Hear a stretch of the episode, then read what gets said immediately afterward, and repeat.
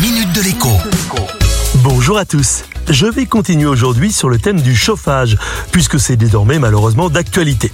Si vous devez changer de chaudière parce qu'elle est à bout de souffle, sachez que les règles vont changer à partir de jeudi 1er octobre. Désormais, tous les propriétaires, qu'ils occupent leur logement ou bien qu'ils le louent, ont accès à Ma Prime Rénov.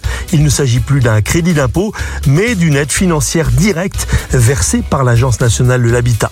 L'aide sera calculée en fonction des revenus et versée sous 15 jours à un mois maximum. Concrètement, cela signifie qu'il ne sera plus nécessaire de faire l'avance de l'intégralité de la dépense pendant des mois afin de régler le professionnel ayant effectué les travaux.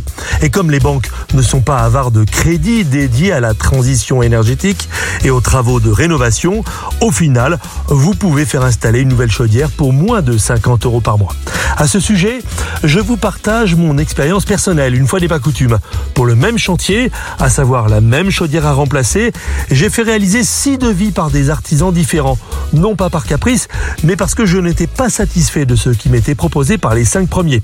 Eh bien, vous me croirez si vous voulez, mais il y avait un rapport du simple au triple entre les devis les plus extrêmes. Et le plus économique était aussi celui qui intégrait une offre de financement à 0%. Morale de l'histoire, demandez plusieurs devis et tant que vous n'êtes pas sûr d'avoir trouvé la meilleure offre, persévérez. À demain.